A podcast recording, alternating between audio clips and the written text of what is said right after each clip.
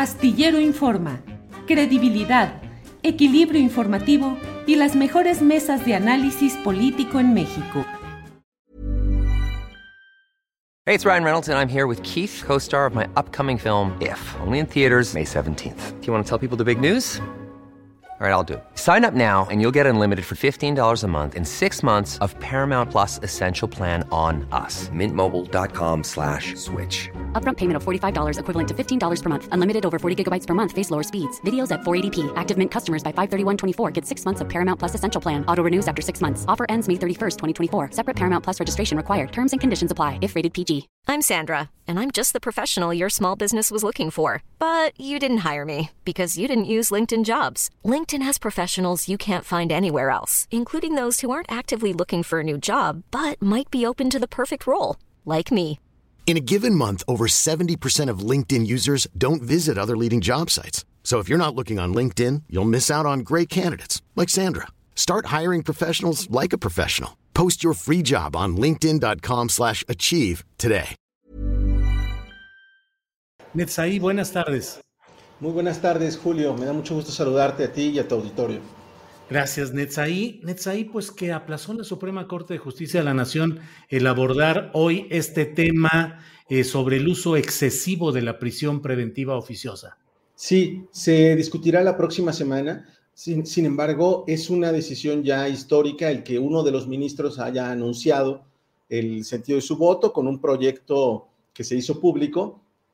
El ministro Juan Luis González Alcántara y Carrancá está uh, señalando que desde su punto de vista la prisión preventiva oficiosa sí se puede cambiar por otra medida cautelar. Y si el resto de la primera sala comparte su criterio, esto va a ser un antes y un después en el sistema de justicia de nuestro país. Nos permitirá construir un sistema donde realmente haya justicia pronta y donde se haga valer la presunción de inocencia. ¿Cuánto es el, el término oficial en el que puede implantarse esa prisión preventiva oficiosa? ¿Un año? Dos años. Dos, Dos años, años, es el plazo máximo que establece la Constitución para la duración de la prisión preventiva.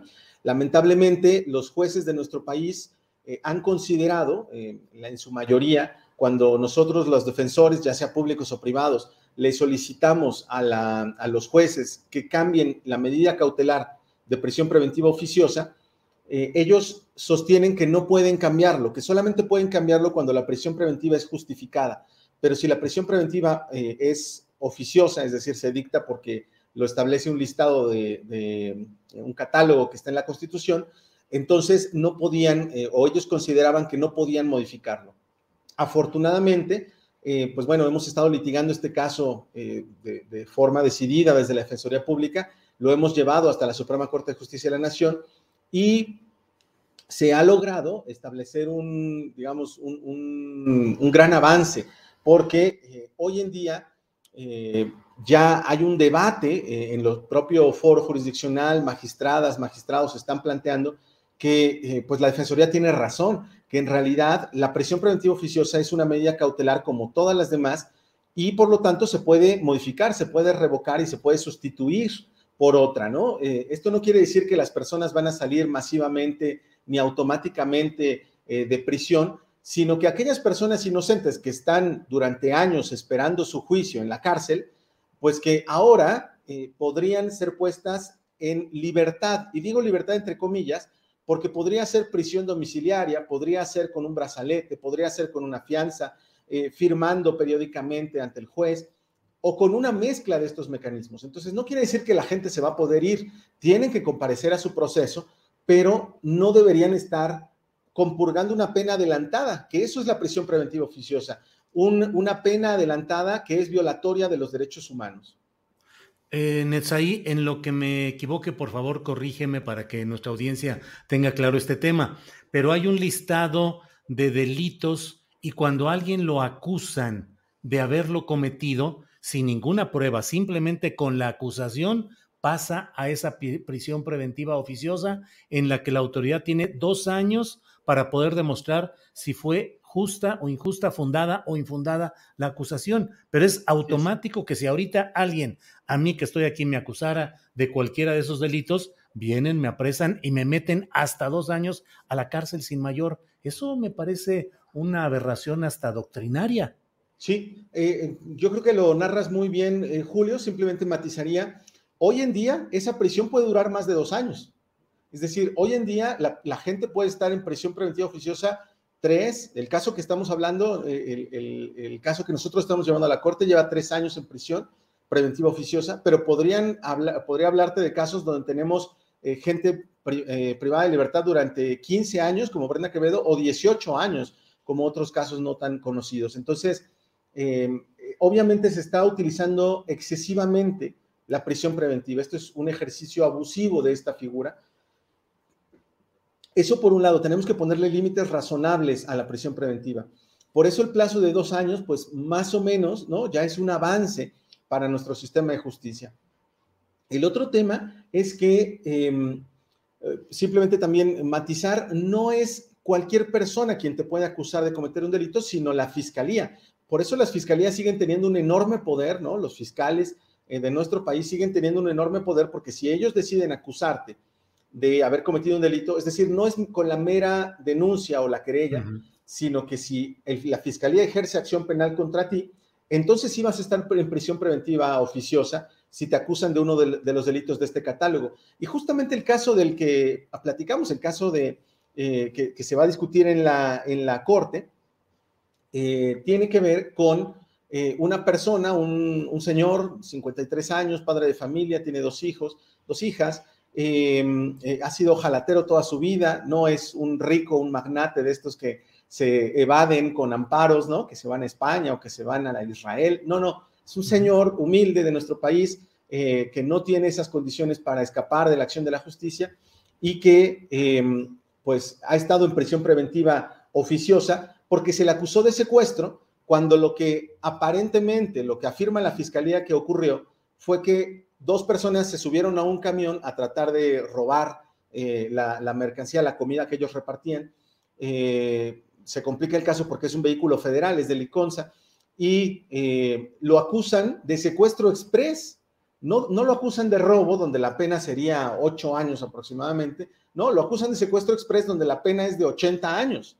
Entonces, los fiscales siguen teniendo un poder inmenso, ¿no? Ellos deciden de qué te acusan y si está en el catálogo de, delitos de prisión preventiva oficiosa, como el secuestro, entonces vas a estar en prisión mientras se lleva tu proceso. En este caso, nosotros estamos convencidos de que vamos a ganar el fondo del asunto, pero mientras lo ganamos, la gente va, va a tener que estar en la cárcel. Entonces, lo que pretendemos cambiar es precisamente ese criterio y esperamos que la Corte nos dé la razón eh, ya hay un voto adelantado, un voto a favor de la Defensoría Pública y de este criterio que estamos impulsando, para que las personas, si se rebasa ese plazo constitucional de dos años, puedan estar en libertad, ya sea trabajando con un brazalete, ya sea eh, firmando una fianza o, como te decía, incluso en prisión domiciliaria. Frente a esto, eh, ha habido ya algunas reacciones. la señora Isabel Miranda de Gualas eh, dijo que en caso de que se aprobara el proyecto, que ya no se hizo esta sesión, se pasa para la semana que entra, ella pregunta, ¿qué autoridad se responsabilizará de dejar en libertad a acusados por secuestro, homicidio y otros delitos graves cuando sus juicios rebasen los dos años? Y puso incluso una votación sí o no, preguntando, ¿ustedes están de acuerdo en que se libere a personas que han cometido delitos graves de forma automática después de dos años, sin tomar en cuenta que hayan cometido algún otro delito o el posible daño que le puedan causar a sus víctimas? ¿Qué responder a esto, Netzai? Pues que está lleno de imprecisiones, querido Julio. Hay que eh, desmentir este tipo de infodemia que se da en las redes sociales. Lo primero es, ¿qué autoridad se va a hacer responsable? Los jueces. Es decir, la Suprema Corte no estaría ordenando que se liberen automático estaría ordenando que se celebren audiencia. Hey, it's Ryan Reynolds and I'm here with Keith, co-star of my upcoming film If, only in theaters May 17th. Do you want to tell people the big news? All right, I'll do. Sign up now and you'll get unlimited for $15 a month in six months of Paramount Plus Essential Plan on us. Mintmobile.com slash switch. Upfront payment of $45 equivalent to $15 per month. Unlimited over 40 gigabytes per month. Face lower speeds. Videos at 480p. Active Mint customers by 531.24 get six months of Paramount Plus Essential Plan. Auto renews after six months. Offer ends May 31st, 2024. Separate Paramount Plus registration required. Terms and conditions apply if rated PG. I'm Sandra, and I'm just the professional your small business was looking for. But you didn't hire me because you didn't use LinkedIn jobs. LinkedIn has professionals you can't find anywhere else, including those who aren't actively looking for a new job but might be open to the perfect role, like me. In a given month, over 70% of LinkedIn users don't visit other leading job sites. So if you're not looking on LinkedIn, you'll miss out on great candidates like Sandra. Start hiring professionals like a professional. Post your free job on linkedin.com/achieve slash achieve today. donde se valore el, el actuar procesal de cada una de las partes, porque eh, hipotéticamente podría haber ocurrido que un imputado esté incurriendo en, en, dilaciones, esté tratando de frenar su proceso. Entonces, si el retraso en el juicio se debe a la defensa, no se le otorgaría este beneficio. Pero si el retraso se debe al actuar del juez o al actuar de la fiscalía, yo te pongo el ejemplo otra vez, el caso de Álvaro, este caso que estamos llevando hasta la Suprema Corte de Justicia.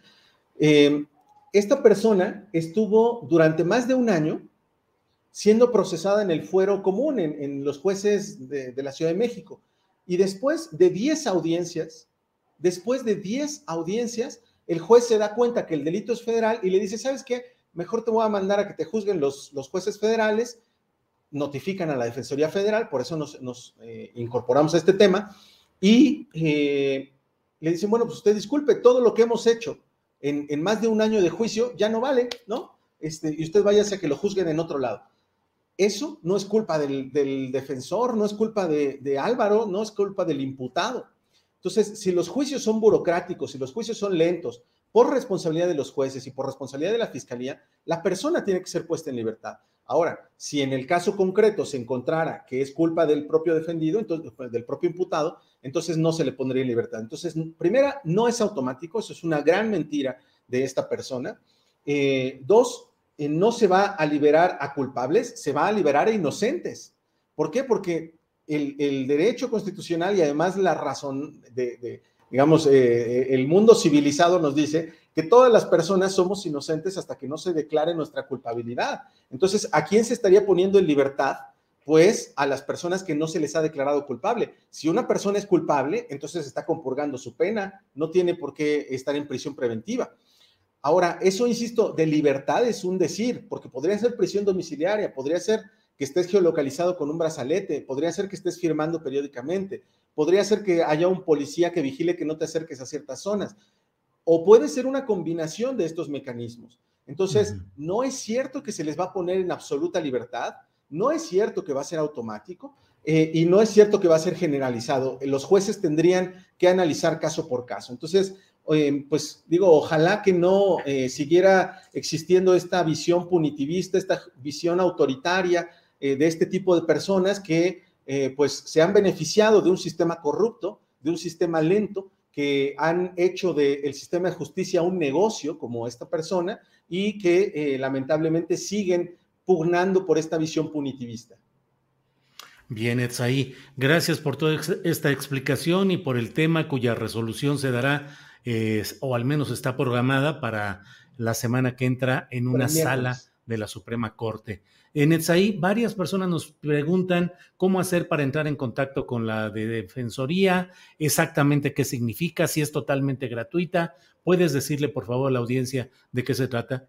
Sí, muchas gracias, Julio. Tienes eh, toda la razón, es importantísimo este tema. Lo, la Defensoría Pública Federal da servicio gratuito, absolutamente. No cobramos nada, ni siquiera eh, por alguna gestión, por fotocopias, por ningún eh, trámite eh, cobramos. La Defensoría Pública es un despacho gratuito eh, al servicio de la población, es parte del Poder Judicial de la Federación. En, formamos parte del Consejo de la Judicatura Federal y eh, el presidente del Consejo de la Judicatura, el ministro presidente, eh, ha impulsado esta Defensoría Pública como nunca antes, se le ha invertido muchísimo. Eso nos permitió crear un call center nacional que funciona 24 horas del día, 365 días del año, eh, donde quien contesta son abogadas y abogados de la Defensoría del Pueblo. Eh, la gente no va a ser atendida por una, un telefonista, no, va a ser por abogadas y abogados. Y eh, pues pueden llamarnos al 800 224 24 26. Este número es gratuito, nacional. Ahí pueden recibir atención todo el tiempo, no solo en materia penal, como este caso del que hablábamos, también puede ser en materia civil, mercantil, administrativa, incluso ahora en materia laboral. Y también pueden venir a nuestras oficinas aquí en Bucareli 22 y 24, muy cerca de Reforma. Eh, hay una estación de Metrobús que ahora se llama eh, Defensoría Pública. La gente puede venir aquí a recibir atención directa eh, en la Defensoría del Pueblo. Netzaí Sandoval, pues muchas gracias por esta oportunidad de platicar y estaremos atentos a lo que se resuelva la semana próxima. Así es que ahí estaremos en contacto, Netzaí. Muchas gracias, Julio. Un saludo. Al contrario. Gracias a ti. Buenas tardes. Hola, buenos días, mi pana. Buenos días, bienvenido a Sherwin Williams. ¡Ey! ¿Qué onda, compadre? ¿Qué onda? Ya tengo lista la pintura que ordenaste en el ProPlus app. Con más de 6.000 representantes en nuestras tiendas listos para atenderte en tu idioma y beneficios para contratistas que encontrarás en aliadopro.com. En Sherwin Williams somos el aliado del PRO.